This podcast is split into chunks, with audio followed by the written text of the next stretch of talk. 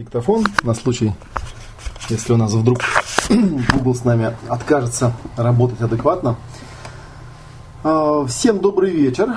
Сегодня у нас вебинар открытый, а, такой информационно-просветительский, скажем так. Сегодня у нас четверг, день хороший.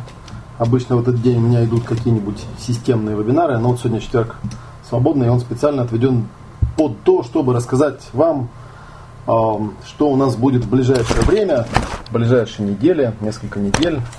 В ближайшие несколько недель будет у нас большая серия под названием «Внешняя матрица тренера», так называемая, да? Ну давайте, подсоединяйтесь, да, ставьте плюсики, что вы меня видите и слышите. Пока вы будете подсоединяться, просто расскажу, да, что это серия вебинаров, ну и этот вебинар конкретно, который вы слушаете сейчас, он предназначен для тех, кто собирается э, работать с группами, вести какие-то тренинговые группы, или, может быть, уже ведет какие-то тренинговые группы, просто хочет стать более сильным, более харизматичным тренером, который реально что-то до людей доносит, реально что-то трансформирует внутри этих людей. А, для людей, которым нужно выступать перед аудиторией, управлять группами людей, управлять коллективом, и так далее. Да? Я вам покажу, как э, гарантированно сэкономить годы жизни и годы болезненного набора опыта, которые не придется тратить на бессмысленные всякие разные занятия, бессмысленную отработку упражнений, э, которые часто дают в разных курсах по тренерскому и ораторскому искусству и, и тому подобное. Так, плюсиков я не вижу в гугле. Пока, да? Зато что-то в скайпе вижу. Сейчас, ага. Так, ну все наши старые знакомые плюсики поставили. У нас вебинар открытый, поэтому я буду говорить так, как будто бы я разговариваю с людьми незнакомыми. Ну и заодно вы сможете на меня посмотреть. Я э, скажу кратенько, да, почему я считаю, что мне есть что рассказать вам о публичных выступлениях и об управлении людьми, в плане управления аудиторией, скажем так, да. В принципе, эм, подобного рода, ну, вообще все вебинары, все семинары, которые у меня рождаются, я про это рассказывал, они у меня рождаются в ответ э, на какой-то запрос со стороны публики, во-первых, да, то есть люди просят меня провести что-то, потому что видят, что я это умею. И тогда у меня возникает всегда такая задача, да, попробовать понять, как у меня это получается, э, как я это делаю, как я к этому пришел. Это то, о чем мы говорили в первой летней серии – который назывался «Внутренняя матрица тренинга», да, то есть как вот внутри себя все по полочкам разложить, и ну, с тем, чтобы потом было что донести. Я этот путь, в принципе, сам прошел от достаточно сильно зажатого, стеснительного человека, я рассказывал эти примеры, да, до о, человека, которого, ну, сейчас я выступаю перед людьми, достаточно спокойно, свободно, даю всякие интервью, и вот даже, видите, дошел до того, чтобы попробовать объяснить другим, как это на самом деле делается. Зовут меня Олег Матвеев, я достаточно хорошо известный в определенных кругах психолог, консультант, переводчик, тренер э, и так далее. Да? В вводном видео я говорил, что я в свое время создал систему тренингов, я ее называю «Ясная практика жизни». Там много различных тем. Э, тема, которая будет у нас на второй большой летней серии, которая называться будет «Внешняя матрица тренера», то есть будет посвящена тому, как доносить до людей что-то. Это новая серия, ее пока еще в линейке не было, а так, в принципе, наверное, порядка 20 можно найти э, названий э, семинаров и тренингов и вебинаров, которые у меня на более-менее перманентной основе преподаются. Э, практикую я около 20 лет уже. Как-то я вот пробовал почитать, сколько часов я проводил консультаций, насчитал. Получилось у меня около 15 тысяч часов индивидуальных консультаций и порядка 500 тренингов. Работаю в основном по русскоязычной аудитории, хотя у меня есть и иностранцы, клиенты тоже, но их пока не так много.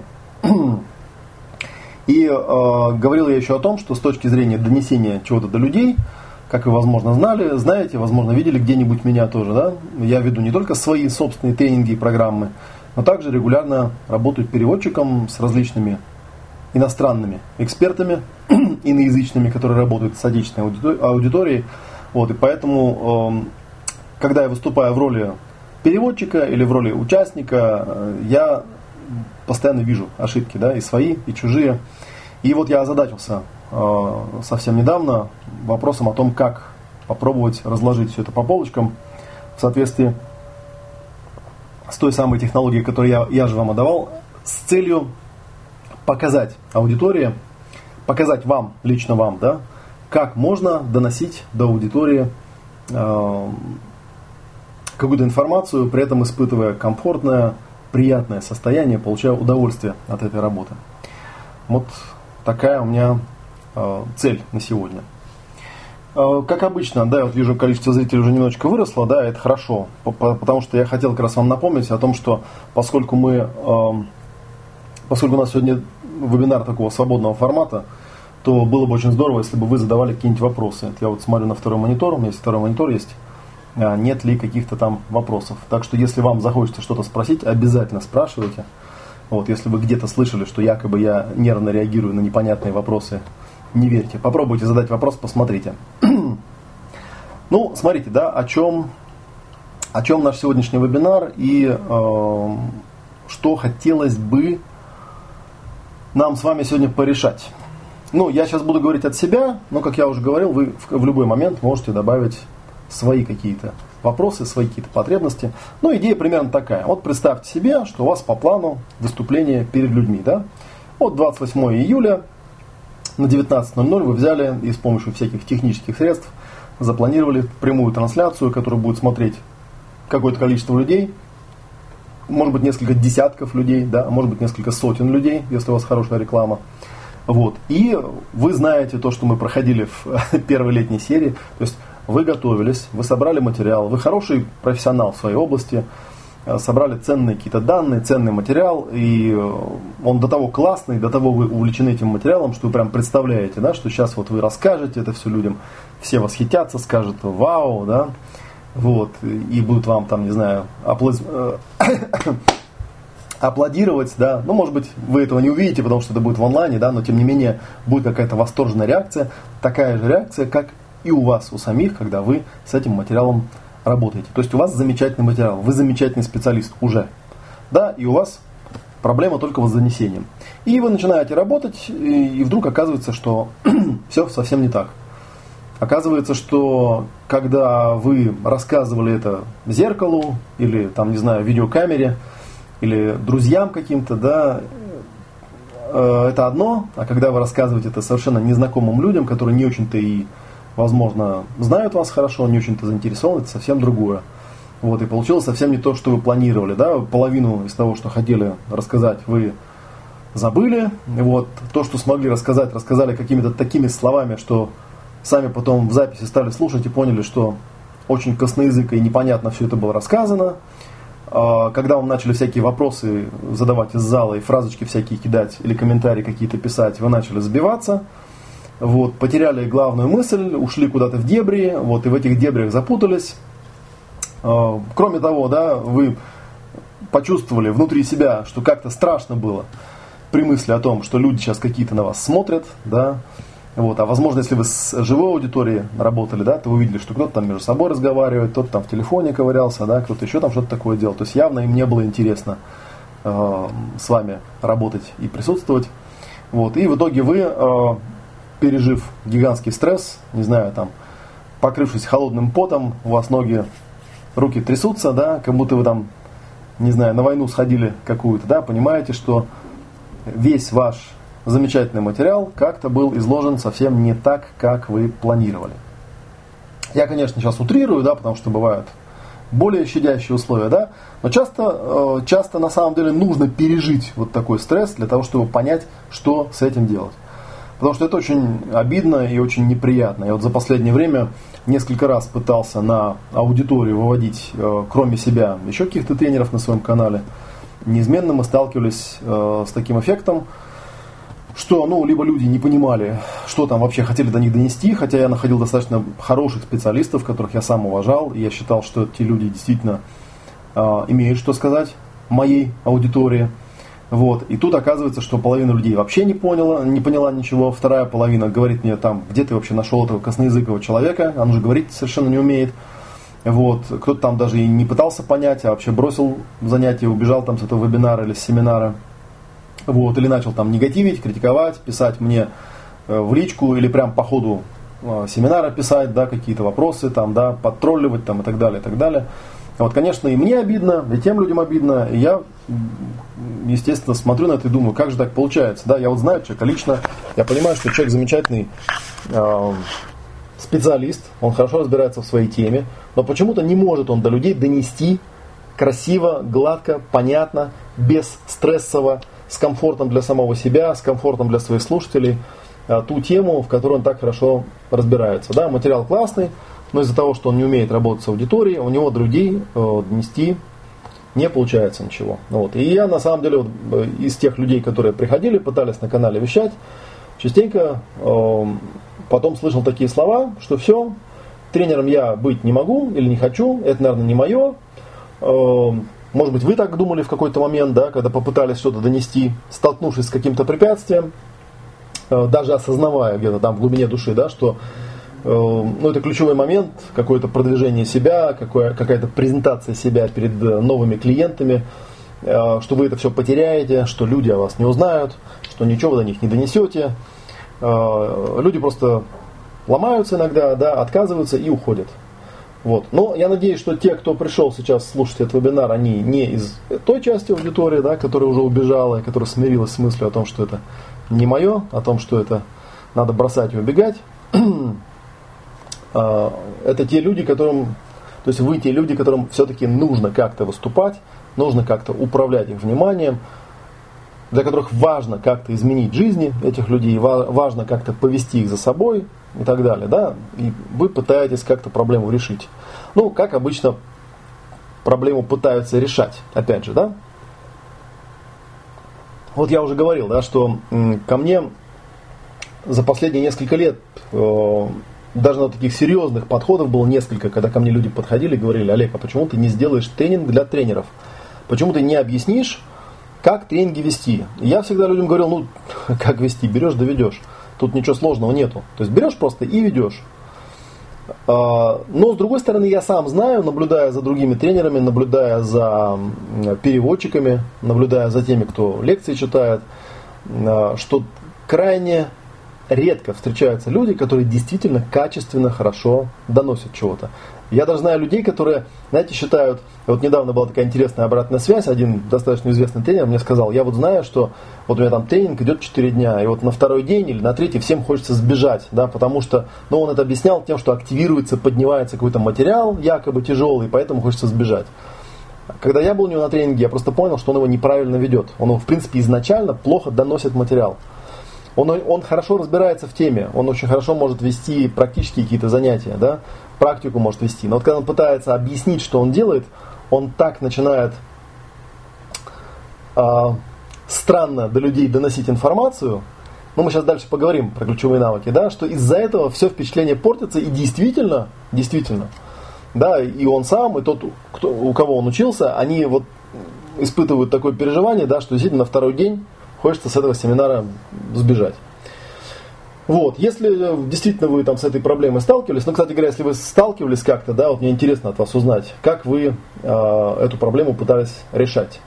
Мне кажется, что обычно люди, которые серьезно к этому относятся, они записываются на какие-нибудь тренинги, да, по публичным выступлениям, благо у нас достаточно большое количество есть тренеров э, по этим темам, и пытаются что-то практиковать. Есть всякие такие клубы, я, честно говоря, в таких клубах э, бывал исключительно по потребности, связанной с изучением и говорением на иностранных языках, да, потому что хотелось найти аудиторию, где поговорить на иностранном языке. Но мы сейчас не про иностранные языки говорим, а про презентации на нашем родном языке. И вот обычно люди приходят, там такой, как правило, достаточно технический тренинг, где вам объясняют, как нужно правильно вещать, дается какая-то методика, и потом по этой методике нужно очень долго отрабатывать. Ну, например, один известный э, тренер переводчик предлагал делать следующее. Предлагал брать э, видео какого-нибудь выступающего из э, TED Talks, есть такая передача, да, TED, э, где человек там за 5 или за 15 минут должен сделать какую-то презентацию. И полностью скопировать эту презентацию вместе с текстом, вместе с презентацией, вместе с поведением, вместе с говорением, прям полностью сдублировать этого человека. И, э, ну вот несколько раз это проговорить, например, в зеркало или там под видеокамеру, что-нибудь такое. Вот. Я когда пытался подумать, насколько разумен подобный совет, ну потому что раз меня спрашивали о том, как обучать тренеров, я стал смотреть, а как вообще тренеров другие обучают. Я понял, что ну, это нереалистичная такая вещь, то есть для того, чтобы по такой методике что-то усвоить, нужно очень много практики. Как правило, в этих тренингах по публичным выступлениям предлагают копировать какую-то внешнюю сторону. Вот. А это, знаете, ну как бы внешнюю сторону копировать, как известно, довольно-таки бессмысленно. Потому что можно что угодно сделать, э, наверное, скопировать, но подобное копирование, оно, ну, есть два варианта, да, либо оно отторгается с самого начала, то есть человек просто не может скопировать, ну, просто не дано ему, вот не получается у него как-то вот взять и делать так, как делает какой-нибудь другой человек, там, какой-нибудь известный. Вот. А, или нужно, ну, не знаю, там, тысячу часов, э, тысячу подходов делать, но я не могу себе представить, что какой-то человек там 15, не то что тысячу, да, а даже там хотя бы 10 раз проговаривал одно и то же выступление, допустим, зеркалу или даже видеокамерой, кам, камере, и потом просматривал это все. Вот. Нет у нас вот этих вот э, тысячи попыток или даже там 50 попыток, потому что не перед кем тренироваться, потому что, не знаю, там первые ваши попытки уже всех распугали, потому что вы сами себя разочаровали. Что делать, непонятно, да? А, ну, есть еще один момент, да, можно пойти под мастерем, какому-нибудь крутому тренеру или переводчиком, какому-нибудь крутому тренеру и учиться через прямую передачу, да, то есть находиться с ним рядом физически, смотреть, как он это делает, как он это доносит. Но опять же, на всех крутых тренеров не напасешься. Это одна вещь, да. Вторая вещь, что далеко не каждый тренер умеет реально объяснить, как у него вот это вот получается. Мы на первой летней серии говорили о том, что эм, очень есть такой важный навык, да, самомоделирование, чтобы учитель мог донести до вас, как у него что-то получается. Вот, далеко не каждый может такие вещи доносить, к сожалению. Да, это печально, но это факт. Доносить умеет такие вещи, а раскладывать, не то что даже доносить, да, а смоделировать, как это делается, и донести какие-то ключевые навыки умеет мало кто. А я в этом вебинаре как раз, как вы там видели в тексте, да, хотел вам рассказать про ключевые навыки. Я вообще сторонник простых вещей, простых правил, эм, которые не содержат каких-то изощренных технических инструкций, вот. А какие-то простые очень вещи, которые можно просто брать и отрабатывать, и они э, решают очень многое и сразу. Да? Если мы возьмем какого-нибудь крутого тренера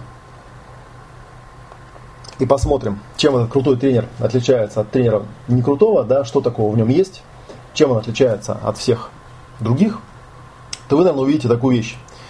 Наверное, увидите, потому что далеко не каждому это очевидно. Вот. Но я хотел бы, чтобы вы э, это увидели, да, и осознали для себя. Правда в том, что крутые тренеры, они не держат в голове никаких технических инструкций, как там ходить, как смотреть, как жестикулировать и так далее, и так далее. У них это все само собой получается. Когда они пытаются объяснить, да, как у них это получается, то у них слишком сложно это выходит, да, потому что они опять начинают из-за вот этого некорректного самомоделирования объяснять какие-то технические детали, там, какой костюмчик одеть, как сесть, как руки положить, как ноги поставить и так далее, и так далее. Вот. А на самом деле существует система, которая позволяет все эти ключевые навыки, которые у каждого успешного оратора и тренера есть, даже если они об этом не подозревают, отработать автоматически. Да? И вы увидите, что буквально через, не знаю, там месяц, два, три, э, к вам будут подходить люди и спрашивать вас, как это у вас так здорово получается, как давно вы выступаете, да, сколько лет, не знаю, у вас там тренингового стажа, потому что вы очень легко будете держаться на публике, очень легко будете рассказывать что-то и так далее. Да, и вам для этого не нужна будет учебная аудитория, вы сможете это отрабатывать в обыкновенной жизни, да, везде, где есть люди, вы сможете эти навыки отрабатывать. Я попробую сейчас э, более подробно немножечко об этом рассказать. Расскажу о той системе, которая будет презентоваться на э, большой летней серии «Внешняя матрица тренера». Покажу, какие ключевые навыки необходимы и попробую объяснить, ну, в рамках отведенного времени, у нас времени сегодня особо много нет, да, иногда просто люди обижаются, да, и говорят, что, ну, типа, как же так, вот обещали там много чего рассказать, а рассказали мало. Э, у нас будет в теории будет, по теории будет 6 вебинаров, э, и каждый вебинар обычно он 2-3 часа у меня длится. Вот, и, соответственно, ну, как-то можно, в принципе, попытаться то, что я обычно рассказываю за 15-20 часов запихать в полтора часа, но толку от этого не будет. Поэтому я до вас попытаюсь донести какие-то ключевые моменты. Да? Вот у нас 4 августа запускается тренинг, он называется «Внешняя матрица тренера». Там мы это все будем подробно проговаривать, по деталям, детализированно, и потом отрабатывать и тренироваться. Да? Я буду давать инструкции, как это делается и так далее, и так далее. Вообще говоря, э, ну, это я тоже много раз рассказывал, да, еще раз тоже расскажу. Э, для меня эта тема достаточно живая и такая живо трепещущая, наверное, да, потому что я э, один из тех людей, который, в принципе, прошел путь от человека очень сильно стеснительного. Я рассказывал тебе историю, что когда, когда я в 17 лет поступил в университет, э, вот первое мое высшее образование, это был физфак э, Санкт-Петербургского государственного университета, я был ужасно стеснительным человеком, я был стеснителен настолько, что я даже, когда ходил в столовую, я не мог у человека вот за стойкой а, попросить то, что я хотел есть. Я обычно становился за каким-нибудь человеком, и когда до меня доходила очередь, я говорил, мне то же самое. Вот. А если человек брал не то, что мне нравилось, тогда я пропускал этого человека и вот ждал, когда подойдет тот, кто будет брать то, что хочу я. Вот. Сейчас мне, конечно, в это трудно поверить, но и те люди, которые меня знают, тоже, наверное, в это не поверят, но это вот реальный факт моей биографии. Я был вот настолько зажат, настолько стеснителен. А что касается там выступлений на аудиторию, так там и вообще как бы даже вопроса об этом не стоял, даже вопроса об этом не стояло. Вот. И поэтому я, в общем, выбрал себе такую достаточно интровертную профессию. Ну, изначально я хотел стать физиком, да, заниматься наукой, сидеть в лаборатории. У меня это не получилось по, по политическим, наверное, причинам, как бы, да, но в итоге я стал переводчиком. Переводчиком я был письменным, вот я переводил книжки, переводил всякие тексты, переводил статьи, мне эта работа очень нравилась. Вот, но я помню, когда в 95 году, вот как раз 21 уже год назад, вот, меня впервые случайно, в общем-то, помимо моей воли, да, заставили, вынудили выступить перед аудиторией в качестве переводчика устного. Буквально выдернули просто вот меня из кабинета, да, и заставили там лекцию какого-то американца переводить э, перед большим достаточно залом, там было, наверное, человек 500. Вот я помню, как меня всего скорежило, скуклило, я там вспотел, взмок и тому подобное. Вот, и это было связано, э, видите, с ситуацией, где я достаточно хорошо знал тему, на которую американец собирался вещать. И мне не нужно было ничего придумывать, да, тут, в принципе, работа переводчика, она такая половинчатая, да, ему не нужно придумывать материал, он его просто транслирует, он его переводит. Вот, тем не менее, я помню, как меня жутко сплющило, вот, и, возможно, даже где-то там в архивах можно будет найти когда-нибудь это видео, потому что оно существовало видео, где вот эту лекцию кто-то снимал, тогда такие еще, знаете, камеры были с кассетами, снимали на кассету, и даже, по-моему, где-то кассета у меня это валялась, вот надо было бы найти и показать вам, как я там плохо выглядел, как я плохо работал, вот, и как мне было тяжело.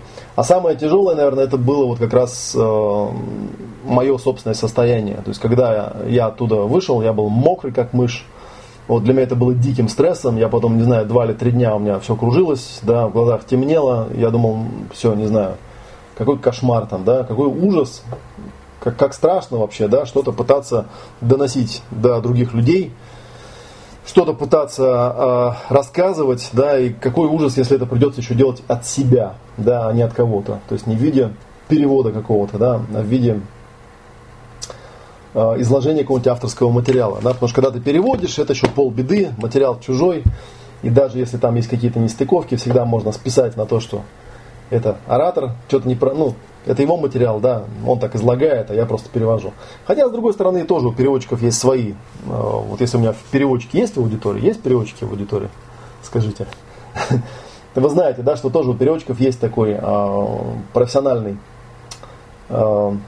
опасный момент, связанный с тем, что иногда бывает, что оратор что-то накосячит, ты все правильно переведешь, а он потом говорит, что он этого не говорил, да, и сваливает на тебя. То есть тоже такая нервная, в общем, профессия на самом деле. Такая вот была история, и на самом деле я, конечно, с этим потихонечку стал разбираться. То есть я потихонечку стал разбираться, интересоваться э, психологией, интересоваться проработкой и смотреть, как вообще э, работает внутри человека стресс. Потому что, конечно же, Первой причиной неспособности выступать на аудиторию является стресс. Что этот стресс включает, это уже следующий момент. Но на самом деле есть некий базовый навык, который позволяет э, этот стресс уладить с самого начала, как бы сделать так, чтобы он даже не включался, чтобы он даже не появлялся.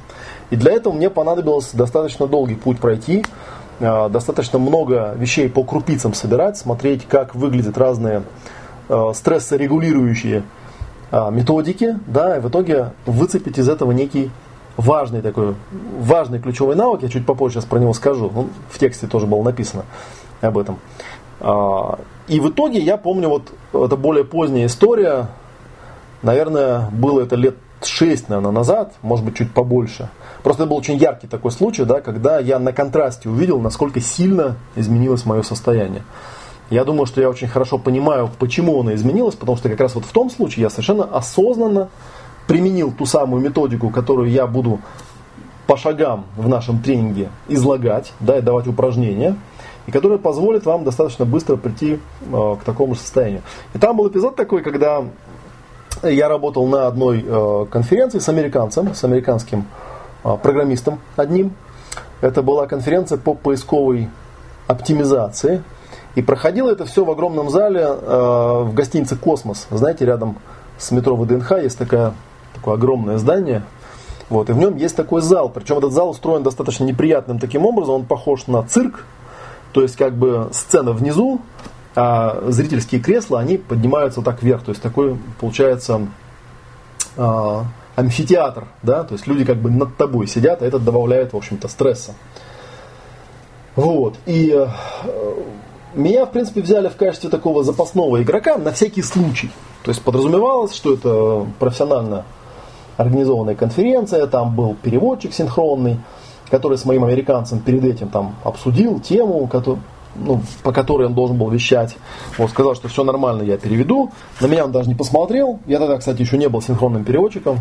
А, ну тогда можно, значит, вычислить, что это было чуть-чуть не так... Э, это более древняя история, получается. Да, тогда еще синхронистом не был. Вот.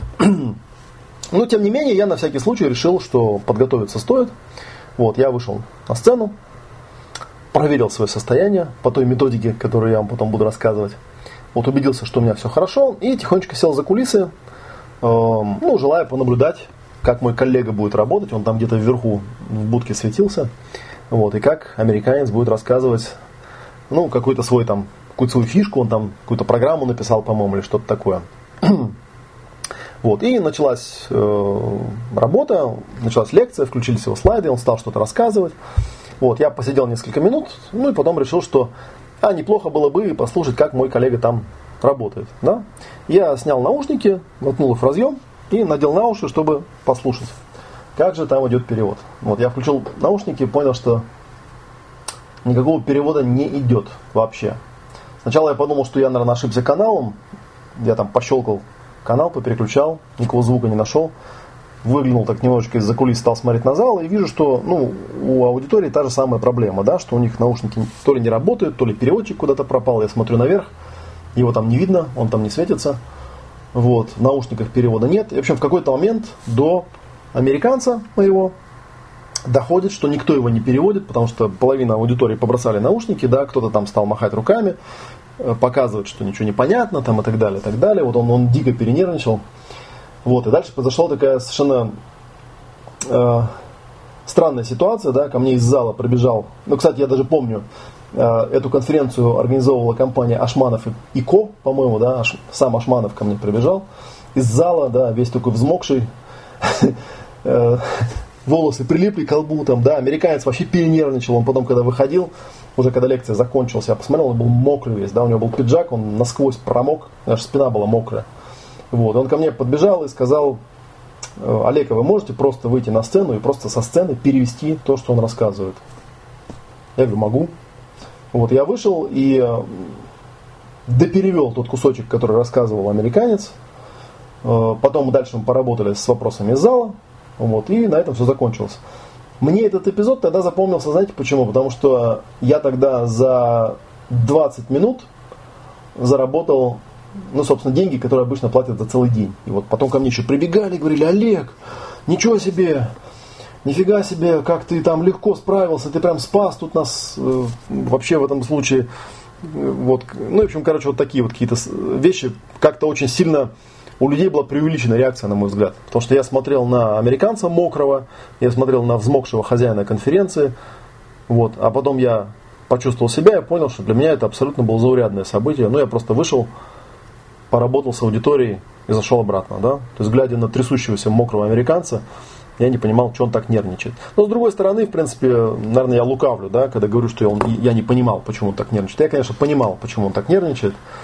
Э, я вполне понимал, э, почему мне удается на, выходить на сцену выходить на аудиторию и совершенно спокойно себя вести, да, и спокойно говорить то, что я должен говорить, и при этом быть раскованным, при этом не напрягаться, там, не знаю, не пускать петуха, да, не нервничать и так далее, а у кого-то не получается.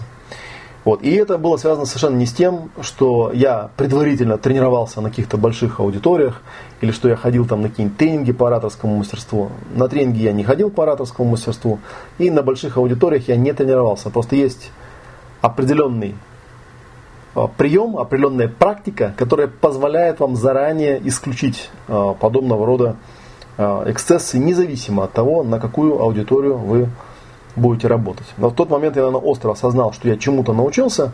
Дальше осталось только опыт систематизировать. И поэтому вот я уже рассказывал, да, была предварительная история, рассказывал, да, что э, весной, когда я был на семинаре у Роберта Барная в качестве участника, там была переводчица.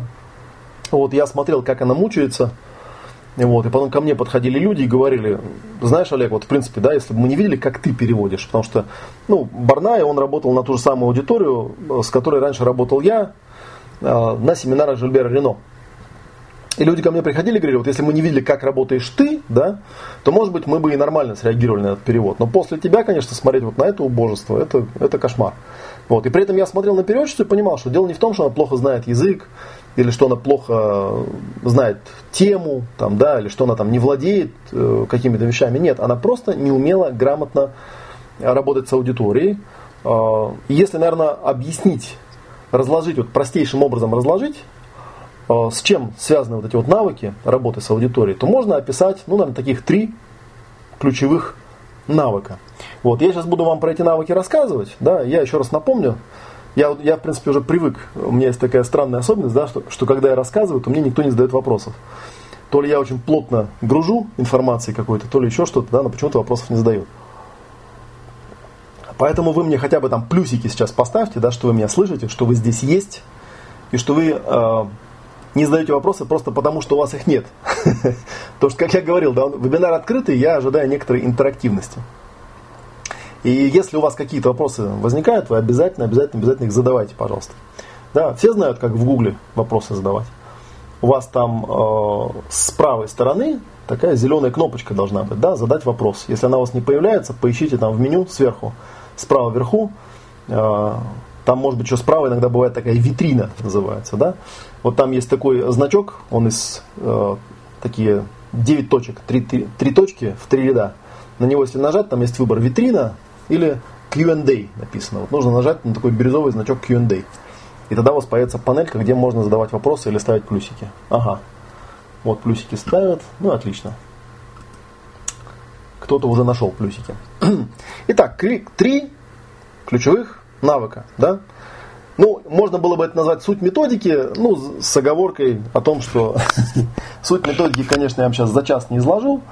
Вот, и, возможно, потом, когда-нибудь, когда вы пройдете эту большую серию, да, вы потом вернетесь назад к этому вебинару и еще раз прослушаете этот текст, и тогда вы э, будете не просто понимать, а вы будете знать, о чем я сейчас говорю, да, знать вот именно на уровне такой компетентности, да, вы сможете это делать, потому что э, каждый раз, когда я это описываю, оно звучит очень-очень просто. Некоторые люди могут подумать, что это даже тривиально, да, но, тем не менее, глядя на то, как работает большинство выступающих, я вижу, что они этого не делают.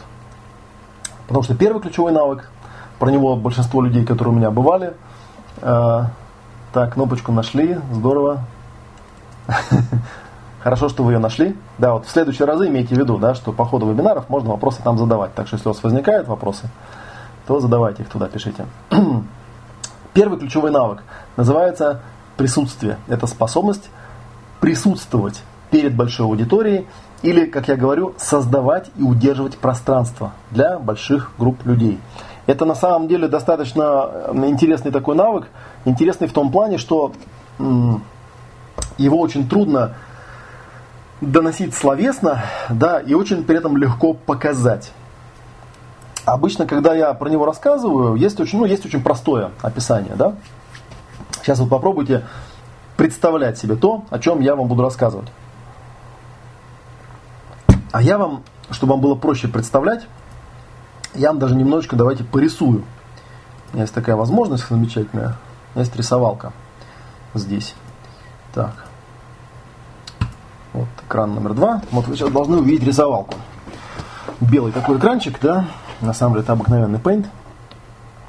Вот смотрите, да, то есть когда я говорю про присутствие перед большой аудиторией или про создание и удерживание пространства, да, прям напишем здесь.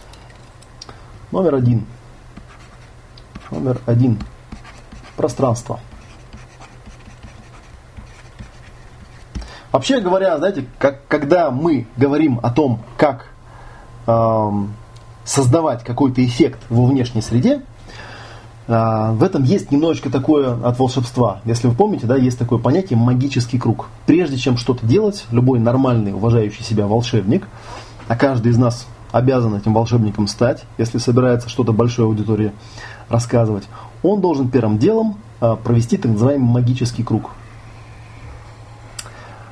Магический круг это некое пространство, внутри которого что-то будет происходить. И это пространство должно включать э, ну, ту часть Вселенной, в которой вы что-то собираетесь менять. Ну и в данном случае в центре этого пространства стоите вы, да, ну и где-то там много-много-много, ну, много-много людей, да, такая аудитория тут стоит, да, или сидит. Вот перед вами, допустим, тут сидит аудитория такая, да. И вот когда мы начинаем э, рассуждать о том, что такое пространство, то вообще говоря, есть очень простая такая вещь. Да? Если мы возьмем человека, вот у нас человек, у него есть тело, кроме тела, да, и кроме ощущения тела, у него есть еще некое ощущение пространства. Есть, конечно, очень простая такая вещь, простой прием, когда ты просишь человека, вот каждый из вас может прямо сейчас, да, сесть на стуле и попробовать почувствовать свое личное пространство. Личное пространство – это тот объем пространства, в отношении которого есть такое достаточно стабильное ощущение, что вы этим пространством как бы обладаете. То есть, если описывать это физически, вы знаете, что в любой момент, по собственному желанию, вы можете дотянуться до любой точки этого пространства. Вы можете ее ощущи, ощутить, потрогать и так далее. Вообще говоря, у человека в мозгу нет специального органа, который бы чувствовал именно пространство. Это такое ощущение синтетическое оно э, складывается из того, что я вижу, из того, что я слышу, из осязания, даже там, наверное, из обоняния и так далее, и так далее, да, но тем не менее, как говорил один мой тренер по рукопашному бою, личное пространство это вот та граница, до которой ты можешь достать э, палкой, кулаком или камнем, да, то есть то пространство, которое я контролирую, другими словами. И обычно, если обратить внимание человека на это пространство, да, и немножечко его потренировать, а мы это сделаем обязательно на самых первых вебинарах, то человек начинает обращать внимание, что да, у меня действительно есть довольно четкое ощущение пространства. У меня есть четкое ощущение, что ну, вверху есть определенный объем пространства, внизу есть, слева есть, там, справа есть, и впереди где-то есть, там, и сзади где-то есть пространство. Ну, обычно, если вы там находитесь в комнате, то пространство ну, визуально ограничивается комнатой, допустим, в которой вы сидите. И вы его ощущаете именно как свое пространство. Вот. И важен такой есть момент, очень важный, да, что есть такое определение, что такое сила. По-английски было, есть такое оно более многозначное слово, слово power, да, оно еще а, означает энергию и власть, и много чего еще. Но мы будем на русском использовать слово сила. Есть такое замечательное определение, что такое сила, да, что это способность создавать и удерживать пространство и свое местоположение в этом пространстве. Вот у нас на этом рисунке, в принципе, все уже нарисовано. Да? То есть есть я, есть мое пространство. Есть ощущение вот этого пространства. И с этим пространством связана очень интересная такая особенность. Она заключается в том, что когда у человека возникает в его пространстве, возникает что-то, ну, например, другие люди, которые на него как-то стрессово начинают воздействовать, ну, то есть как-то он их там бояться начинает и так далее, а вы, наверное, знаете, да, что по статистике самая распространенная фобия, да, это страх публичных выступлений. по некоторой статистике, да, 95% людей от этой фобии в той или иной степени страдают. Более того, э, ну, существуют исследования, которые показывают, что этот страх он более распространенный и более невыносимый, чем даже страх смерти для многих людей. И вот когда в пространстве у человека появляется вот это вот стрессообразующий какой-то фактор, его пространство начинает ужиматься, да, оно схлопывается. Это вполне рефлекторная такая вещь, связанная с тем, что, конечно же, когда я контактирую с чем-то, что причиняет мне неприятности, то я рефлекторно пытаюсь выйти из контакта с этим. Но это происходит за счет ужатия моего пространства. Когда у меня ужимается пространство, у меня падает личная сила. Потому что определение силы – это способность создавать и удерживать пространство и свое местоположение в этом пространстве. Ну, как, как вариант, можно еще убежать. Да, но если вы, например, находитесь в такой ситуации, когда убежать либо невозможно, либо нет смысла, вот. А если вы стоите на сцене, куда вы сами же пришли, для того, чтобы выступить, выступить перед своей аудиторией, то, знаете, с этой сцены убегать, ну, как-то было бы странно. Поэтому рефлекторно срабатывает чисто биологический механизм, который субъективно при определенной тренировке можно даже замечать, как это происходит, как схлопывается пространство. Отвлекаясь, кстати, немножечко в сторону, я могу сказать, что у меня есть огромное количество людей, которых я таким образом исцелил от приступов паники, от панических атак. Вы, наверное, знаете, да, есть такая Э, такое очень неприятное явление, да, панические атаки, приступы паники, это когда у человека время от времени, безо всяких видимых причин, часто бывает даже, возникают ну, дикие такие совершенно панические состояния, когда хочется там, не знаю, провалиться сквозь землю или пропасть куда-нибудь. Э, так вот эти вот состояния, они возникают в тех случаях, когда пространство человека настолько ужимается, что он становится меньше, чем его физическое тело. То есть оно вот до границы до какой-то доходит, до сюда, да, вот сюда. И когда оно ужимается уже меньше, чем, ну, не знаю, то есть дальше, чем кожа уходит, глубже, чем кожа, да, то, собственно, организму только и остается, что включить рефлекс, наверное, умереть, да, или сжаться, или исчезнуть. А это, как правило, на эмоциональном уровне и на ментальном уровне воспринимается как дикий приступ паники. Так вот, вылечить такого человека можно очень просто. Можно научить его создавать и удерживать пространство. И э, в нашем случае, вот этот первый ключевой навык, мы его довольно часто отрабатываем, ну, мы его часто отрабатываем с терапевтами для ситуаций, когда нужно работать э, ну, с клиентом, да, с пациентом. То есть, чтобы терапевт умел создавать пространство такое, которое включает и его самого, и пациента, или там клиента, или человека, который пришел к нему там за консультацией, за помощью, да, и держать это пространство. Это еще называется создание безопасного рабочего пространства, по-другому. Это очень важный, интересный момент, потому что ну, терапевт, как и все нормальные люди, тоже испытывает стресс, особенно когда клиент начинает там кричать, э, не знаю, проявлять какие-нибудь симптомы болезненности там, и так далее, и так далее. Очень э, тяжело в этом случае да, не оста- э, ну, остаться не подверженным этому воздействию. И вот терапевты, которые знают этот навык и умеют его в нужный момент включать, а точнее говоря, постоянно держать включенным, они этого стресса не испытывают. У них не бывает профессионального выгорания, у них не бывает приступов паники. Вот. А люди, которые страдали приступами паники, иногда бывают, у меня даже было несколько случаев, когда простое объяснение вот, этого, вот этой вот картинки, которую здесь вы на экране видите, да, что приступ паники возникает в тот момент, когда в твоем пространстве возникает что-то, что причиняет тебе дискомфорт, и ты тогда рефлекторно сжимаешь пространство, но как только это пространство становится меньше тела, тело впадает в панику, потому что для него это равноценно смертельной угрозе. И тогда оно включает ужасный рефлекс какой-нибудь, да, там исчезнуть, сдохнуть, скукожиться и так далее, и так далее. Человек это воспринимает как ну, что-то ужасное. И если просто научиться этого, ну, как бы перехватывать этот механизм, да, создавать себе пространство, осознанно его отслеживать, то внезапно все эти тревожности, все эти фобии, все эти страхи, они улетучиваются.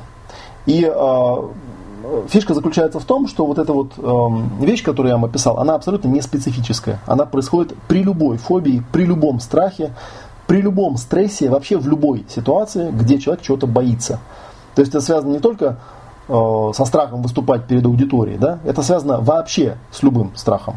И поэтому, если мы научимся это делать, если мы отработаем этот навык, то огромное количество вещей, которые в противном случае да, пришлось бы каждый по отдельности отрабатывать, они снимаются как бы сами собой. И это, наверное, самая удивительная такая вещь, которую мы про этот навык можем сказать. И это первый ключевой навык. Создавать и удерживать пространство для больших групп людей. Мы отрабатывать на этой большой серии будем именно навык в отношении больших групп людей. Не в отношении там отдельного человека или там себя в пустоте, а в отношении больших групп людей. Это немножечко более а, сложная задача, естественно, да, это не то же самое, что сидеть просто в пустоте и создавать себе пространство. Это не то же самое, что сидеть э, перед монитором да, и создавать себе пространство. Ну, хотя в данном случае я вот знаю, что очень многие люди боятся камеры.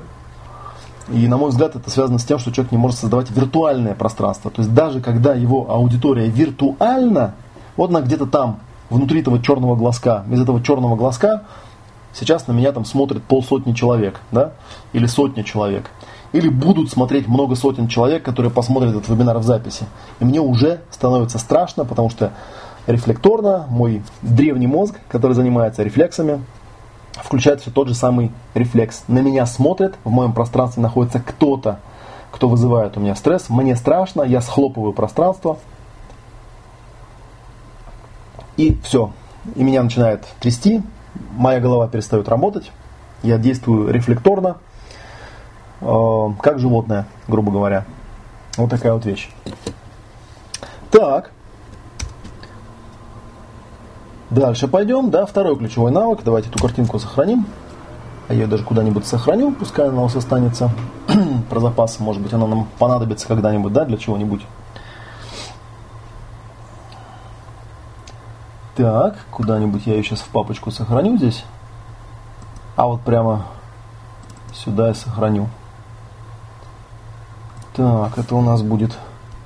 Давайте сделаем... Создадим папочку, назовем ее вебинар назовем материалы для участников. Я обычно, кстати говоря, так вот выкладываю, пишу материалы, материалы для участников. Вот и здесь внутри сделаем папочку вебинар номер 0. Будет нулевой вебинар. И вот сюда мы сохраним эту картинку под названием 001. Окей. И сейчас мы с вами поговорим про второй ключевой навык, да? Давайте каким-нибудь другим цветом порисуем на доске. Второй ключевой навык. Ну вот смотрите, да, он как бы отсюда э, логически, наверное, следует, да, но назовем условно его энергия.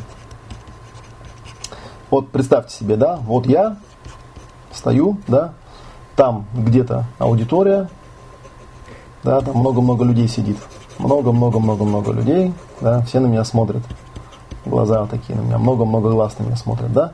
Но я э, прокачанный товарищ, я научился создавать пространство. Я научился создавать пространство, создал огромное такое пространство, которое включает в себя, в себя и меня, и мою аудиторию, да, ну, кстати говоря, вот я рассказывал эту историю про гостиницу «Космос», да, там фишка была именно в том, что подготовительная работа, она заключается в том, что иногда нужно прямо пройти и дать возможность своему мозгу физически почувствовать это пространство. То есть пройтись по аудитории и дать себе вот это вот ощущение. Ну, предположим, я это научился делать.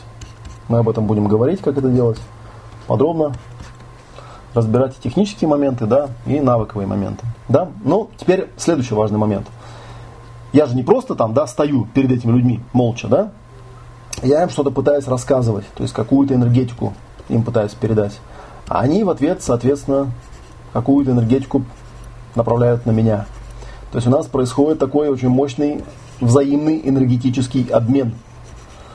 Да? То есть получается, что мы в данном случае рассматриваем не просто пространство, в котором что-то появилось, а еще рассматриваем, что происходит с самой группой, что происходит с энергетикой группы. И второй ключевой навык – это понять, как эту энергетику почувствовать, как почувствовать свою собственную энергетику и как наполнить то пространство, которым вы обладаете, благодаря первому ключевому навыку, своей энергией таким образом, чтобы управлять этой группой, чтобы э, сделать так, чтобы группа делала то, что вы хотите.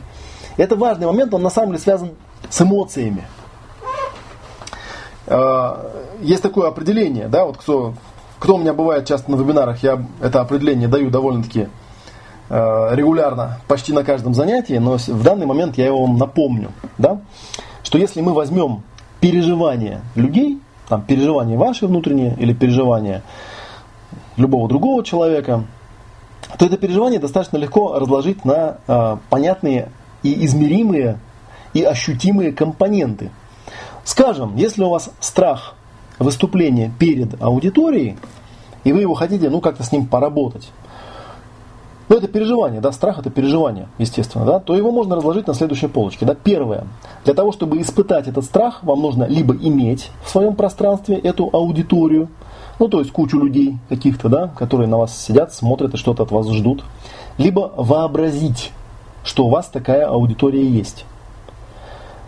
Кстати говоря, вот отвлекаясь в сторону, важный интересный момент, что даже если я беру, беру вебинар, да, вот я беру вебинар, вас же здесь нет, я сижу у себя в комнате, и вас здесь нет. Я мог бы, в принципе, вас не воображать. А если я не буду вас воображать, то вроде и бояться мне нечего. И тогда нафиг мне этот ключевой навык, который требуется для того, чтобы вашей энергетикой управлять, групповой динамикой управлять. Зачем мне управлять? Вас же тут нет, вы же на меня никак не влияете. Да, казалось бы. Но проблема в том, что если я не буду этого делать, то есть если я не буду воображать, что сейчас меня где-то там слушает большое количество людей, да, и эти люди э, что-то хотят от меня интересное услышать, то тогда никакого взаимообмена между нами не произойдет. А у меня, допустим, проблема, да, то есть как только я вижу этих людей, представляю этих людей, что происходит дальше, да? Что дальше происходит? Ну вот, что у вас происходит, например, да? Следующий момент обычно, который замечается, да, это что-то происходит с телом. Если в нормальном расслабленном состоянии человек ощущает тело, ну как-то расслабленным, да, есть руки, ноги, голова, есть какое-то ощущение тепла, какой-то приятной тяжести, да, такой расслабленности и так далее, то в состоянии стресса, как правило, человек начинает испытывать вместо этого какие-то неприятные ощущения. Где-то там в животе что-то у него скребется, в груди, в горле комки всякие возникают и так далее, и так далее. Это очень неприятно. Это называется телесное ощущение. Это второй компонент. Картинка – первый компонент, а второй – это телесное ощущение. А третий компонент – это эмоции. И иногда бывает проблема э, у некоторых да, с тем, чтобы объяснить, чем эмоции отличаются от телесных ощущений. На самом деле отличие очень простое. Его каждый из вас может почувствовать, прямо сейчас даже может почувствовать. Вот, например, если у меня есть телесное какое-нибудь ощущение, то есть я что-то телом ощущаю в данный момент – то никто из вас, ну если только вы там не какие-нибудь прокачанные экстрасенсы, вы э, почувствовать этого ощущения не сможете. Потому что это мое тело, и я чувствую. Вот вы не знаете, голодный я, например, сейчас или сытый. Если только там не используете какую-нибудь специальную технологию настройки. А с эмоциями все гораздо проще. Когда вы меня слышите, даже если вы меня не видите, вот сейчас вы, например, меня не видите, вы достаточно четко можете определить, в каком эмоциональном состоянии я нахожусь. Ну и люди с развитым эмоциональным интеллектом, они эту эмоцию могут назвать, они ее могут описать, как она выглядит, да, что она из себя представляет, там поток, рассеяние или спайку, есть такие типы эмоций разные, да, вот. И как-то вот это вот все, в общем, использовать, да, условно говоря. То есть эмоция, есть такое отличное определение, эмоция это некая энергия, она передается от меня к вам. Ну или не передается, если я плохой тренер. Вот если я плохой тренер, то сейчас ничего не передается. Да? А если хороший, то передается. Это, кстати, один из признаков да, хорошего тренера. Тренер способен доносить энергию, способен управлять энергией. А эмоции – это энергия, и обычно эмоции я описываю так. Эмоция – это когда человек хочет что-то сделать, не сделал еще пока, а энергия уже пошла. То есть мне нужно сделать так, чтобы у вас в голове возникла какая-то картинка, например, огромной аудитории, которая перед вами, чтобы вы почувствовали себя в этом состоянии, чтобы вы испытали определенные эмоции, и потом помочь вам с этой эмоцией определенным образом справиться. Или если вот вы, как на моей картинке, работаете с аудиторией, да, и в аудитории вскакивает какой-то человек и начинает что-то вам там эмоционально говорить, то вам нужно эту эмоцию взять, вместить в свое пространство, не схлопывать его, да? Если раньше там вы, это пространство схлопывалось просто по факту того, что вообще тут были люди, они просто присутствовали, ничего не делали, то следующая стадия да, э, мастерства наступает в момент, когда эти люди не просто присутствуют, а еще и эмоционируют в вашем пространстве. Вы можете эти эмоции взять, э, обработать, задействовать, да, и тем самым научиться этими людьми управлять. Вот мы про это тоже будем говорить. Второй ключевой навык – это энергия, управление энергетикой – как это делается, вообще говоря. И для этого, а, вот, что первый навык, что второй, абсолютно неважно. А, как вы там будете стоять, какая у вас будет осанка, что вы будете делать, и как вы будете руками жестикулировать, и все остальное, чему обычно обучают на всяких этих тренингах по э, ораторскому искусству. Знаете почему? Потому что если вы освоите первые два ключевых навыка, то все вот это у вас будет получаться автоматически. Если ко мне на семинар или на вебинар придет какой-нибудь специалист по ораторскому искусству, то он, возможно, даже напишет там какую-нибудь статью или отчет о том, как я все это на самом деле делал. Хотя я ничего этого не делал. Я просто присутствовал и управлял энергией. Вот такой вот второй ключевой навык. Да? Третий момент, про который мы поговорим, давайте тоже эту картинку сохраним. Сохраним ее под вторым номером. Да, вот видите, все эти картинки потом вы сможете использовать в качестве учебного материала для себя. Третий навык э, тоже, в принципе, связан с энергией. Да? Э, я бы его, наверное, назвал, э, как бы его назвать-то, да? Первый у нас назывался пространство, второй назывался энергия, да? Ну, третье назовем так, назовем его синхронизация. Опять же, да, если мы возьмем человечка, ну вот возьмем, нарисуем человечка такого, да, да, то мы знаем, что у каждого человечка есть внутри много разных центров энергетических. Ну, например, в некоторых школах выделяют э, такой, да, ум головы, ум сердца, да, и ум живота. У китайцев это называется верхний дантян, нижний дантян и средний дантян. Да? Но это не важно на самом деле, потому что когда вы научитесь со своей энергетикой работать, вы это сами увидите, как оно имеет, как оно проявляется в вашем пространстве. Да? И очень часто бывают э, некоторые инструкции да, для тренера, они говорят примерно о следующем, что нужно иметь холодный разум, да, рассуждать там логически, да, и на это опираться. А вот эти все вещи, которые э, больше, наверное, относятся к э, такой древней части нашего мозга, да, и больше связаны с рефлексами, да, рефлексы. Тут я написал логика, да, если понятно написал, а тут рефлексы. Они, как правило, неуправляемы, да, и их пытаются игнорировать, их пытаются загонять куда-то вовнутрь. А третий ключевой навык на самом деле заключается в том, чтобы быть в контакте со своей внутренней энергетикой, со своими эмоциями, со своими ощущениями, а не только с мыслями и картинками, которые находятся в голове. Да? Вот любое переживание, я там не довел до конца мысли, оно раскладывается на четыре базовых элемента. Это картинка, ощущение, эмоция и мысль еще есть. Но, как правило, когда человека сильно прикрывает, там до мысли дело не доходит. Да? Вот. Но картинки и мысли это такие, они сами по себе переживаниями не являются. Это скорее такие триггеры, да, это на, то, на что я реагирую. Картинка может быть, ну, либо реальной, как я говорил, когда вы реально что-то видите или реально находитесь в ситуации, или может быть воображаемой. А вот э, аспекты, связанные с эмоциями и ощущениями, они у человека часто выпадают из управления.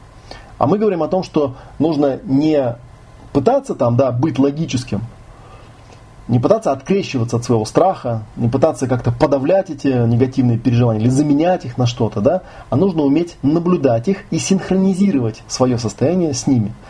Потому что, как я уже говорил, описывая второй э, ключевой навык, если у меня нет контакта с моими эмоциями, то у меня нет энергии. Это очень важный такой момент. Там у меня была такая история даже, когда, ну, кстати говоря, у меня есть э, реальная история, связанная с, как раз вот с энергетикой. У меня в свое время, э, наверное, это было, э, это было, я думаю, лет 10 назад, нет, больше, это было лет 15 назад, у меня был период жизни, когда у меня были очень сильные, мощные вот эти самые приступы паники, панические атаки. Да, ну если вы когда-нибудь переживали, то вы знаете, что в принципе их довольно легко исправлять всякими физическими средствами. Можно там водой облиться, я не знаю, там умыться, по щекам себя похлопать и так далее. Вот. Но со временем они стали, ну, как бы все более и более затяжными становиться, все более и более неприятными. В какой-то момент я решил, что достаточно, да, я хочу понять, что из себя представляют эти самые эм, панические атаки, да.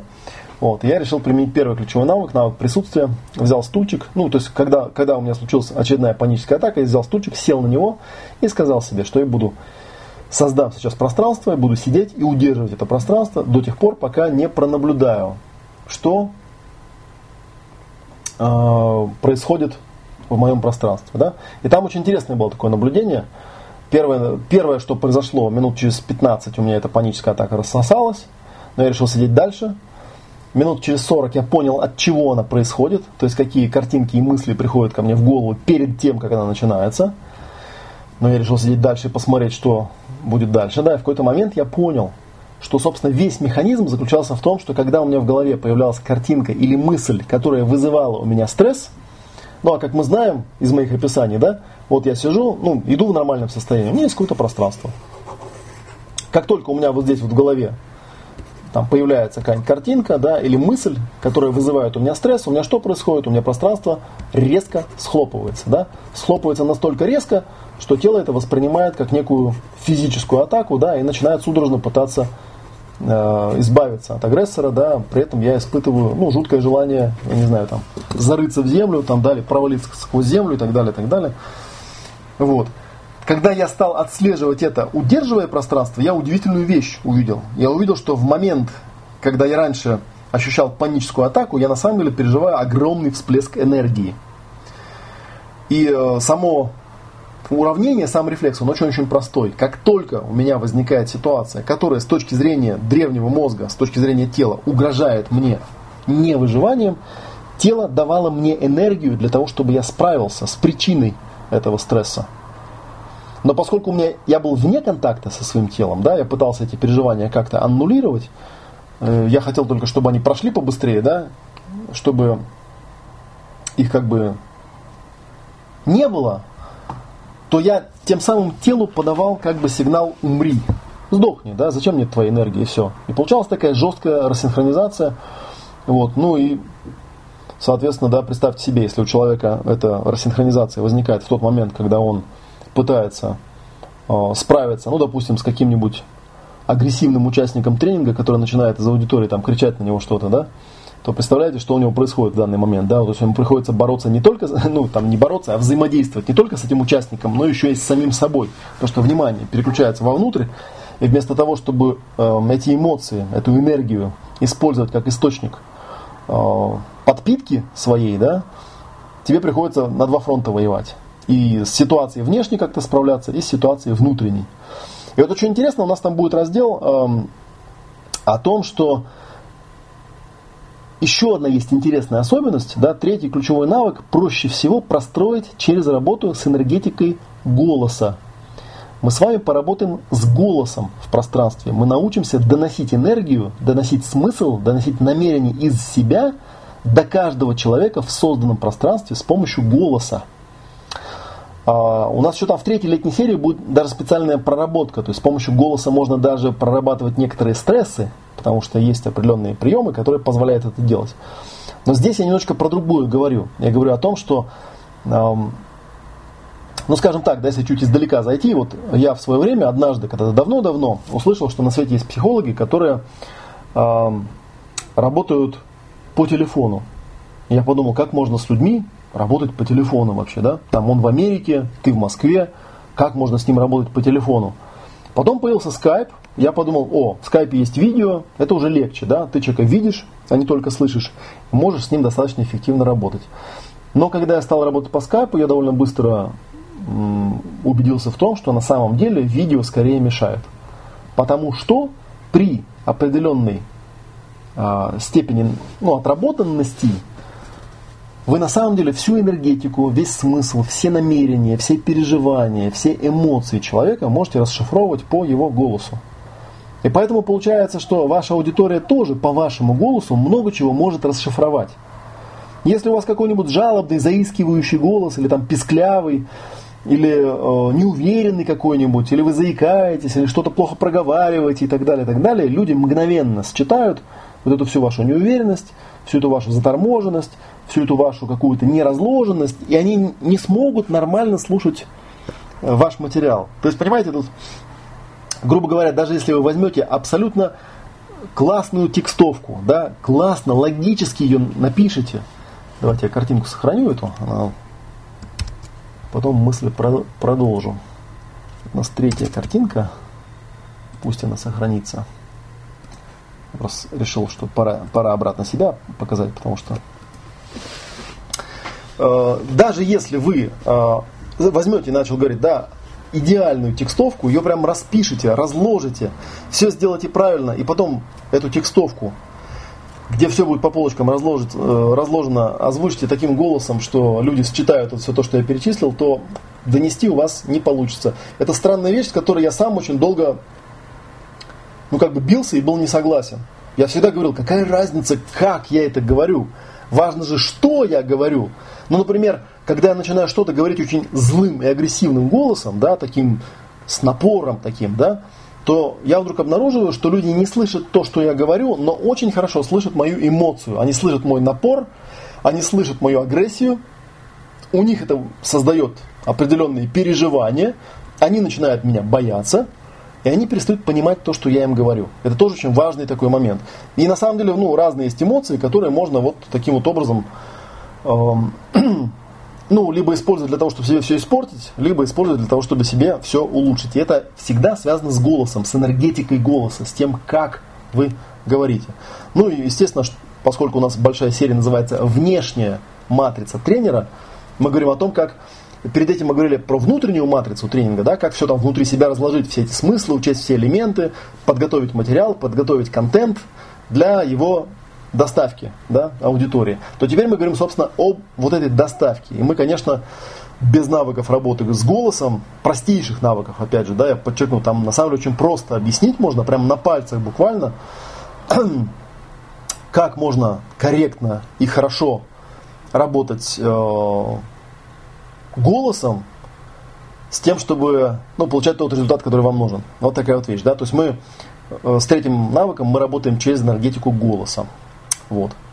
Ну вот такие вот вещи, да. Вот такая у нас получается большая летняя серия. Да, теперь я просто хотел бы сказать, да, что, что будет, если вы сейчас уйдете с вебинара на этот тренинг, не записавшись.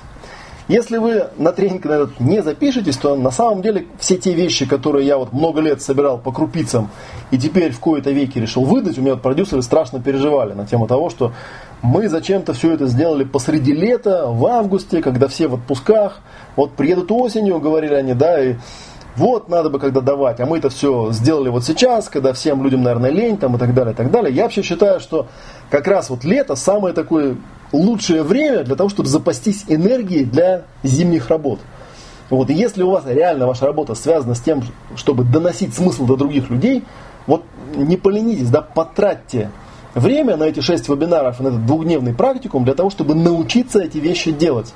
Это достаточно простые вещи. Я не буду вам там рассказывать сложные технические нюансы, которые требуют длительной, длительной проработки. На самом деле, даже если вы просто теорию прослушаете и потом будете время от времени практиковать те простые вещи, которые я буду давать, вы уже увидите заметное изменение. Вот. А если вы это не отработаете, то, собственно говоря, все так вот и повиснет. И вот я напоминаю, да, что с 4 августа начинается вторая летняя серия. Называется она «Внешняя матрица тренера». Мы там будем отрабатывать вот эти вот три ключевых навыка разберем всю теорию, разберем всю практику. Каждый навык будет разложен на кучу упражнений. Там у нас порядка 25 упражнений. Да, у нас будет очень богатый практикум э, в этот раз. Э, ну и разберемся со всей теорией. Да. И, кстати говоря, если вы записываетесь на тренинг сейчас, то тут даже для вас действуют специальные цены. Вот давайте я вам покажу. Вы уже увидели, да, мелькнувшую, наверное, страничку. Вот она. Вот на эта страничка. И тут есть хоба, где-то внизу по пакетам расписано. Ну, кстати, вот я могу в наш чат скинуть прям ссылку в скайпе. Вот она, вот на что я смотрю. Ну, остальные просто смотрите на экран. Тогда, да? Тут очень много всякого текста написано, да, тоже, что я вам рассказывал. Отзывы тоже всякие есть. Вот. И есть, вот они, пакеты, да, стоимость участия. У нас есть несколько вариантов участия. Вот там чуть выше расписано все по вебинарно. А, вот смотрите, да, есть пакет, называется тренер-теоретик. Это у нас модуль, ну или серия тут. Почему-то упорно употребляют мои продюсеры слово модуль. Я не понимаю, модуль чего. Совершенно отдельная большая серия, она не является никаким модулем, она просто называется внешняя матрица тренера. Это 6 вебинаров, Естественно, эти вебинары можно смотреть в записи, и доступ к этим записям у вас остается навсегда. У вас будут домашние задания, у вас будет участие в закрытом чате, но вот видите, практики не будет. Да, стоит такой пакет 10 тысяч. Сегодня, сегодняшняя цена, если вы вот, вот сюда на эту красную кнопочку ткнете, а, у вас будет особая цена, там не 10 тысяч, а 9. Да? И на самом деле, вот мне напоминают сейчас, да, что а, можно внести предоплату там вот по этой кнопочке можно просто предоплату внести, чтобы зафиксировать эту цену участия. Можно там тысячу рублей заплатить, а доплатить потом попозже с админом договоритесь, как вы будете доплачивать. Вот. Соответственно, второй пакет да, называется тренер-практик. Это тот, который я вам рекомендую изо всех сил та же внешняя матрица тренера, здесь 6 вебинаров, записи вебинаров, домашние задания, все материалы, все, что я на семинарах показываю, все картинки, все там файлы, все-все-все, это все всегда дается в качестве материалов для скачивания, да, ничего там не надо потом исхитряться там с экрана фотографировать, все мои материалы полностью доступны всегда. А, но кроме этого будет еще и практикум двухдневный, двухдневный практикум. Так, ну можно в принципе залезть в календарь где у меня тут календарь? Вот он, календарь тренингов, да, сам себе напомню. вот у нас, э, так, это июль, вот у нас август начинается, внешняя матрица тренера. Здесь уже все расписано по дням, да, и практикум у нас обычно на выходные, вот у нас будет 20-21 августа. С утра до вечера, два дня мы будем отрабатывать все то, что я на вебинарах буду вам начитывать. Вот такой пакет, да, с практикой. Я, конечно, от всей души вам рекомендую взять пакет с практикой, потому что без практики он довольно-таки бессмысленен. Еще, правда, есть такой нюанс интересный, да, он заключается в том, что практику не обязательно отрабатывать вживую. Обычно мы едем, у нас есть загородная база, большой дом, недалеко от Москвы, вот, где мы эти выходные замечательно проводим. Как правило, те, кто приезжают на практикум, очень довольны, очень удивляются, как здорово у нас там все проходит. Но это правда, такое душевное место, и отработанная организация. Но, тем не менее, практику можно проходить еще и в онлайне. Там будут, конечно, свои специфические ограничения, но в принципе, если вы собираетесь вести э, не семинары живые, а вебинары, да, то вы в принципе в онлайне те же самые упражнения сможете отработать и потом сможете по жизни их отрабатывать с тем, э, ну, с теми группами людей, которые будут вам попадаться где-нибудь. Но есть еще варианты такие более расширенные, да, есть пакет тренер-теоретик полная версия. Вот у нас первая серия, она уже прошла, а, да, все, написано все три модуля летней серии, я бы написал на самом деле все три летние серии, всего три. Внутренняя матрица тренинга, внешняя матрица тренера и внутренняя матрица клиента. А, первая серия уже прошла, но, как я уже говорил, доступ к вебинарам есть. Такие живые, хорошие записи получили. 6 полновесных вебинаров. 18 вебинаров, записи вебинаров, все материалы, которые к ним прилагаются. И также мы вас добавляем в закрытый круглосуточный чат. Э, в скайпе он у нас работает, он работает постоянно. Да? И обычно вот это стоило 60 тысяч, со скидкой 30, а сегодня у нас по акции 24 тысячи всего стоит. И есть полный пакет, все три модуля. У нас получается тогда э, теория трех модулей плюс 4 дня практики. Ну, вообще всего было 6 дней практики, потому что к каждой летней серии по 2 дня. Но поскольку первый практикум уже прошел, вот на прошедшие выходные, то у вас есть возможность получить доступ к трем модулям, э, к трем модулям летней серии с практикой, то есть 18 вебинаров, записи вебинаров, все то же самое, плюс 4 дня практикума. Да? И даже если вы на первом практикуме не были, то там, в принципе, можно будет добрать в свободное время, то, что вы хотите, может быть, не в таком объеме, как это было на практикуме, да, но тем не менее все это получить. И там полная цена была бы 75 тысяч, а так она со скидкой 36, но сегодня цена по акции 30 тысяч, да. Ну и там часы вот внизу крутятся, такая вот вещь. Так что нажимайте э, кнопочку заказать, там нужно будет написать имя, электронную почту, телефон, э, поставить там галочку, если вы будете предоплату делать, оплатить несколькими платежами и записываться. Вот, вот такая вот получается вещь. Ну, давайте я еще раз вернусь вот чуть-чуть наверх. Чуть-чуть наверх. Так. Хотел вам показать я... А, вот. Программа тут есть такая, да, программа модуля. Тут более подробно расписана по каждому модулю. Еще раз я расскажу, да, как у нас э, происходит наш тренинг, как происходит его формат. Это уже формат отработанный, отработанный уже годами.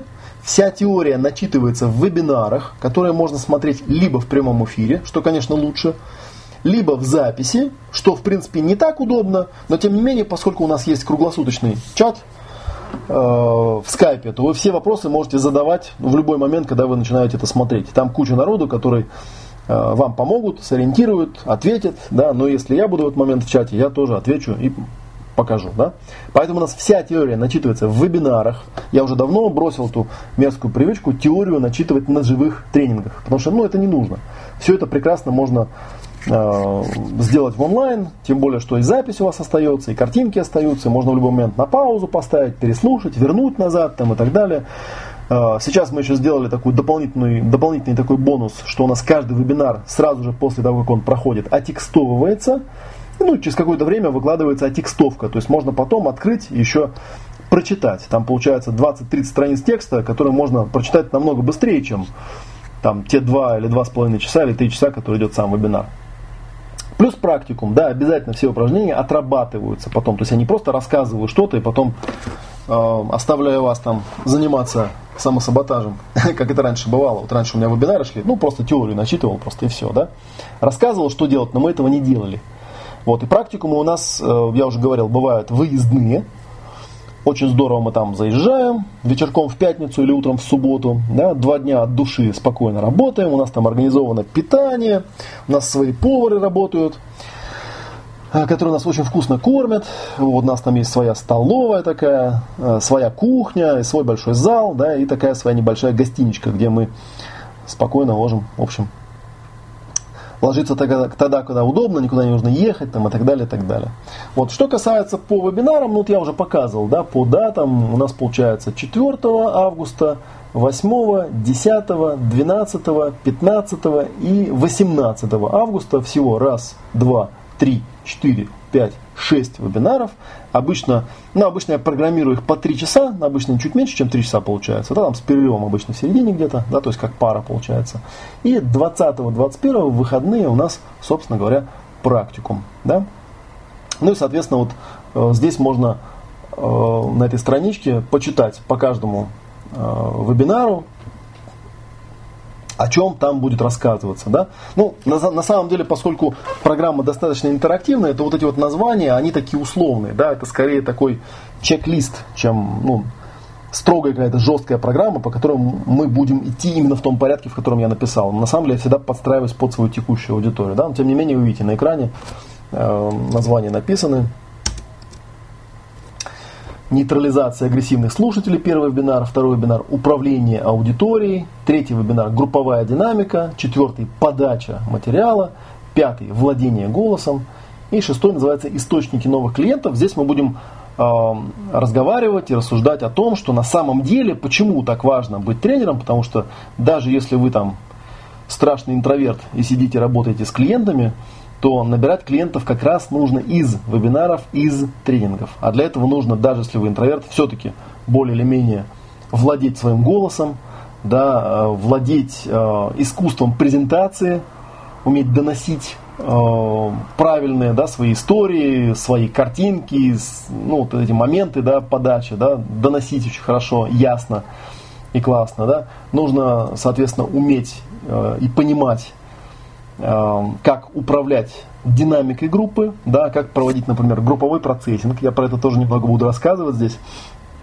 Может быть, не в том объеме, в котором хотелось бы, потому что групповой процессинг это вообще очень интересная тема, огромная интересная тема, э, связанная с тем, что процессинг можно проводить не только отдельным людям, но и целой группе сразу.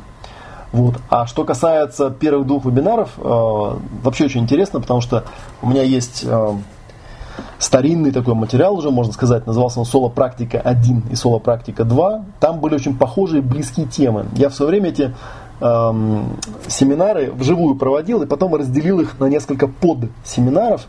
И вот здесь будут э, ключевые упражнения соло практики 1 и соло практики 2, будут некоторые элементы для работы с живыми людьми. Вот, включая там э, специальный ритуал присутствия для работы с аудиторией, который поможет вам даже в том случае, когда вы все-таки попали в стрессовую ситуацию. Вот, и будет целый набор, как я уже говорил, там порядка 25 упражнений, которые помогут вам грамотно, спокойно, не напрягаясь, э, работать даже с аудиторией, которая к вам достаточно недружелюбно может изначально относиться. Вот, в общем, сколько полезного. Такие вот вещи. Так, ну, в принципе, то, что я хотел сказать, э, я сказал. Э, если есть какие-то вопросы, задавайте. Я вам на экране могу еще раз показать пакеты, которые у нас есть, да, и показать, что у нас сегодня специальное предложение. Если вы прямо сейчас по ходу дела, потом спецпредложение пропадет после того, как вебинар закончится. Она пропадет. Может быть, есть те люди, которые у нас уже э, участвуют во всех трех сериях изначально записались. Может быть, у вас какие-то вопросы есть. Если есть вопросы, задавайте. Я с удовольствием на них отвечу. Вот. Если вы вдруг вопрос у вас возникнет а, уже после того, как вебинар закончится, да, то напоминаю, что есть у меня такая вот страничка на сайте Ask.fm. Вот. Ну, тут люди всякие разные вопросы задают. Видите, тут 8651 ответ. Да, 44 уже почти тысячи лайков у меня стоит. Да, причем за лайками я тут не бегаю, лайки сами ставят. вот всякие вопросы тут задают, о чем угодно. Вот, может совершенно спокойно, в том числе анонимно, вот здесь вот сбоку пишите ваш вопрос и задаете. То есть, если вдруг у вас вопрос назрел уже после того, как я отключился, или вы там записи смотрите, вы можете сюда пойти и спросить. Э, я обязательно отвечу. Вот такие, такие у нас есть ресурсы. Так. Остановить. Так, может быть не совсем по теме вопрос. Если работа связана с преподаванием, но преподавание поднадоело и даже бесит, никакой энергии, что-то посоветуете? Ну, я посоветую что? Вообще, это, конечно, отчасти вопрос целеполагания, да, то есть отчасти вопрос, э, а зачем вы этим занимаетесь, да? Но э, очень часто бывает такая ситуация, да, что человек преподаватель или психолог э, или вообще какая-нибудь помогающая профессия, он э, страдает от выгорания. То есть он просто выгорает. Ему столь, так много приходится взаимодействовать с людьми, что его это просто начинает напрягать да, и он как бы глубине, в глубине души-то ему нравится преподавать, ему нравится до людей смысл какой-то доносить, нравится обучать чему-то, нравится видеть результат своей работы, но вот его это уже начинает выбешивать, надоедает и так далее. То есть у него заряд уже образовался на это. То тогда в этом случае, ну что, нужно искать. Э, ну, во-первых, э, вам поможет первый навык, который я говорил, да, обычно, когда учишь человека создавать пространство и наблюдать это пространство, кстати, очень интересно, эм, если вы хотите почувствовать на своей шкуре, как это делается, ну, за исключением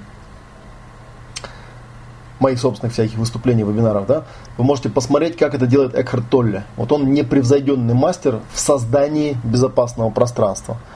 И вы можете посмотреть, да, насколько он безмятежно взаимодействует даже с гигантскими залами, просто через навык создания пространства. Я не знаю, есть ли у него где-то внятное описание того, как он это делает, подозреваю, что нет. Но то, что он это делает, сам того не осознавая, это факт. И этому можно научиться. То есть, если этому научиться, то можно потом посмотреть, как, не изменится ли ваше отношение к преподаванию. Потому что, скорее всего, изменится. Скорее всего, изменится, скорее всего, будет совершенно другая э, энергетика, совершенно другие переживания при взаимодействии с людьми. Так, Алена пишет, прям очень интересно про агрессивных слушателей.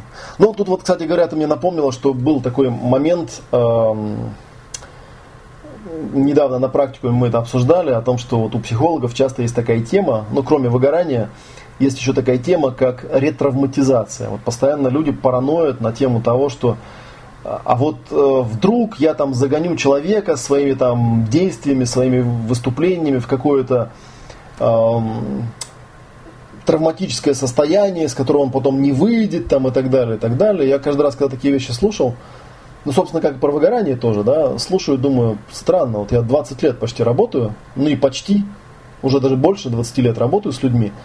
И вот я вам честно признаюсь, да, вот руку на сердце положа, я ни разу не видел никакой ретравматизации. И потом, когда я стал с этим работать, я понял, что, по-моему, вот эта самая ретравматизация связана с тем, что в обычной ситуации – когда ты работаешь с человеком или работаешь с аудиторией, ты создаешь большое безопасное пространство, которое вмещает тебя и другого человека, или тебя и твою аудиторию. Если ты можешь спокойно, уверенно, не напрягаясь это пространство держать, то никакой ретравматизации в принципе наступить не может. Но поскольку психологи об этом не знают, да, то когда у клиентов у их возникает стресс, они свое пространство схлопывают, клиент мгновенно чувствует себя отпущенным и потерянным, и у него начинается повторная травматизация, да. Вот, возможно, поэтому у моих клиентов никаких ретравматизаций не бывает. И то же самое, я к чему это рассказываю, да, то же самое про агрессивных слушателей. То есть про агрессивных слушателей, конечно, очень забавно слушать.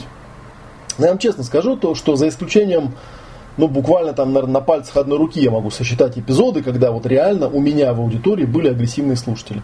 Тут вот недавно, ну, вот я, кстати, видел вот в Аске показывали, там был упомянут Довлатов, да, кто-то меня там спрашивал, почему я так Довлатова не взлюбил. вот что касается Довлатова, было удивительно, когда у него на вебинарах я раньше еще, когда меня совсем не забанил, там присутствовал, а, постоянно у него какие-то заходят люди, начинают он писать, ты там лысый рангутан, да ты там это, ну, то есть писать всякую чушь на самом деле, да. Это не к тому, что на самом деле стоит так делать, да, а к тому, что у него в аудитории такие люди берутся, и они это делают. Я не припомню, чтобы кто-то у меня в аудитории так делал вживую или в электронную, да, у меня обычно другая проблема, да, мне вот даже, видите, вопросы особо не задают, а потом, когда спрашиваешь, почему не задают, говорят, ну, так интересно рассказываешь, что даже непонятно, о чем спросить. Поэтому я и говорю, что, ну, если вдруг э, потом, когда вы из моего потока выпадаете, вам захочется задать вопрос, то вот идите вот сюда, на Ask, и задавайте вопрос вот сюда вот. Видите, сбоку вот такое, напишите ваш вопрос. И задавайте вопрос там, чтобы, ну, как-то все-таки поток был.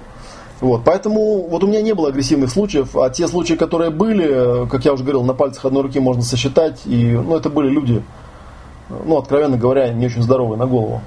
Там, конечно, тоже есть определенный навык, как с ними работать, я про это расскажу, потому что у меня были такие эпизоды, знаете, когда там я работал, помню, с одним известным психологом американским в большом зале, в Доме культуры, такой зал, знаете, на тысячу человек, и вдруг на, с первого ряда вскакивает тетка, начинает кричать на весь зал, уберите этого переводчика, он все неправильно переводит, какого-то идиота нашли, непонятно, кто это вообще такой, там и так далее, и так далее.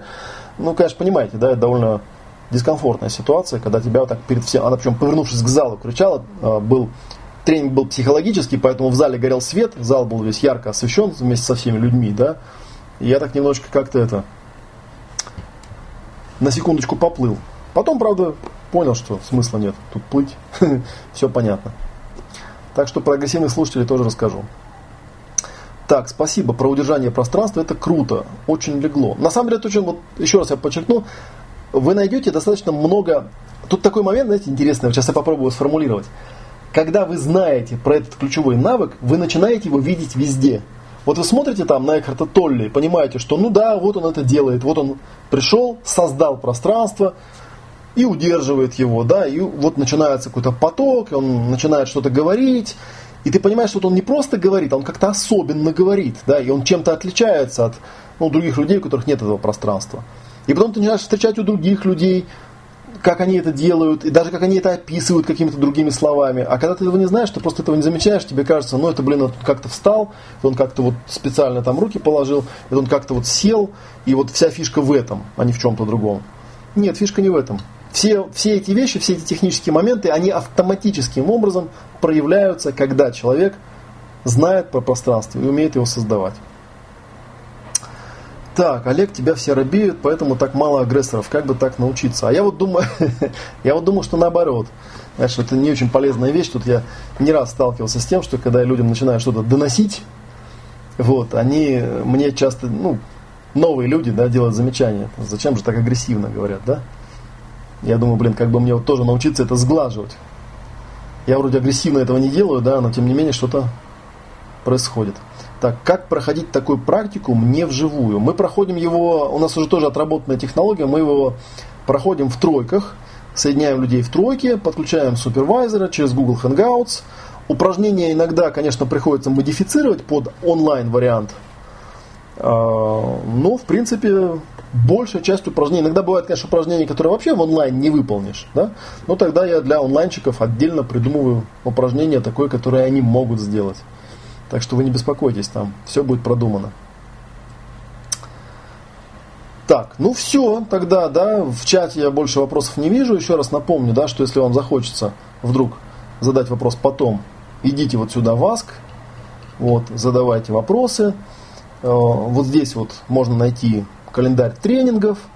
А вот на этой страничке, еще раз напомню, да, есть сегодня стоят у нас льготные цены, которые можно даже с помощью предоплаты зафиксировать. Пакет теория, пакет с практикой и два больших пакета, где можно вписаться на все три летних серии по специальной цене.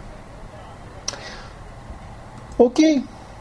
Все тогда, тогда я больше не буду на сегодня вас задерживать. Спасибо за ваше внимание, спасибо, что вы меня выслушали.